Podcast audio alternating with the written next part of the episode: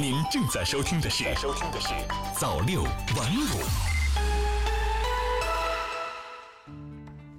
朋友你好，今天是二零一八年八月二十号，星期二，欢迎收听早六晚五晚间档。转眼间，时间已经来到了八月中下旬。对于学生党们来说，酷暑的过去意味着开学季的来临。各位新生们，不知道大家准备的怎么样了呢？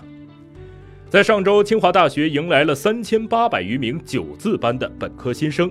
今年的新生中有不少名人，包括围棋七冠王柯洁、诗词大会总冠军武亦姝、全国高考实考最高分杨晨玉、北京理科最高分黄子晴。国际数学奥赛满分金牌得主谢博廷，查分时正在工地搬砖的云南宣威励志少年林万东等。对很多考生和家长们来说，北京大学、清华大学都是他们梦寐以求的学校。不过，在考生选择日益多元化的今天，在高中生也有清晰职业规划的今天，也是时候将高分考生和北大、清华解绑了。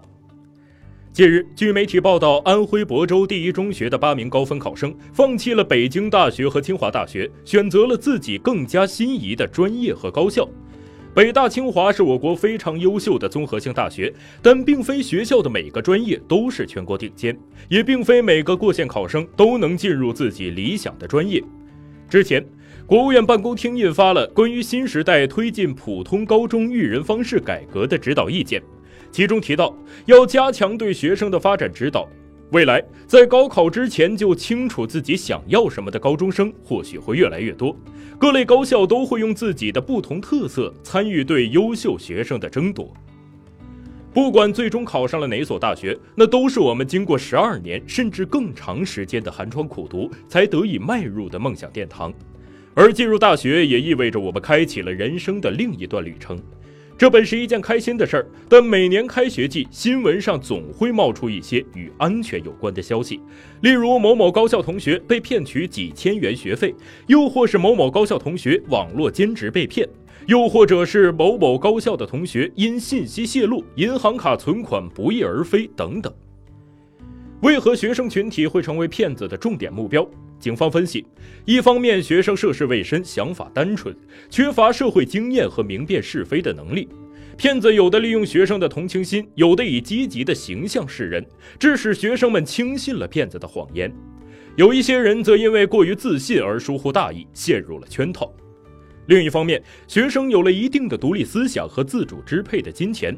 比如，在刚刚步入大学生活的时候，很多同学对第一次拿到这么厚厚一沓的生活费、学费想法多多，给了不少骗子可乘之机；而另一些对使用金钱没有观念、花钱大手大脚的同学，又容易成为骗子的目标。为了让同学们避免各种不必要的损失，今天我们为你整理了一份防骗指南，请收好。第一。不轻信陌生电话，无论是哪个单位或者个人，都不会要求在电话中告知身份证号、银行卡号等信息，也不会要求缴纳任何费用或在 ATM 机和网上银行进行操作。如遇此类情况，请先向学校老师和当地教育部门咨询，千万不要擅自按照对方的要求操作，以免上当受骗。第二，不贪图小便宜。在各类金融服务消费活动中，要认真阅读相关的合同条款，提高甄别和抵制能力。天下没有免费的午餐，说的越好听，挖的坑就越深。不要因为贪图小便宜而上了不法分子的当。第三，不盲目攀比消费。学生的主要任务是学习和成长，广大学生要养成自强自立、艰苦朴素、文明健康的生活习惯。合理安排生活支出，做到量入为出、勤俭节约、理性消费、科学消费，不要将开学季变成烧钱季，坚决远离不良校园贷。第四，不泄露个人信息，广大学生要时刻绷紧自我保护这根弦儿，保护好个人信息和隐私，妥善保管个人各类证件，不要随意出借自己的身份证件，不轻易把个人信息和隐私告知他人。注意留存消费服务相关凭据和证据，当合法权益遭受损害时，第一时间和同学、老师以及家长商量，运用法律武器保护自己。骗子的手段千千万，想要保护自己的财产不受损失，就一定要提高自我防范的意识。提前了解各类诈骗情况，在没有把握的情况下，不要发生任何经济信息上的往来。祝愿大家都能有个开心快乐的校园生活。以上就是早六晚五晚间档的全部内容，感谢您的收听，我们明天再见。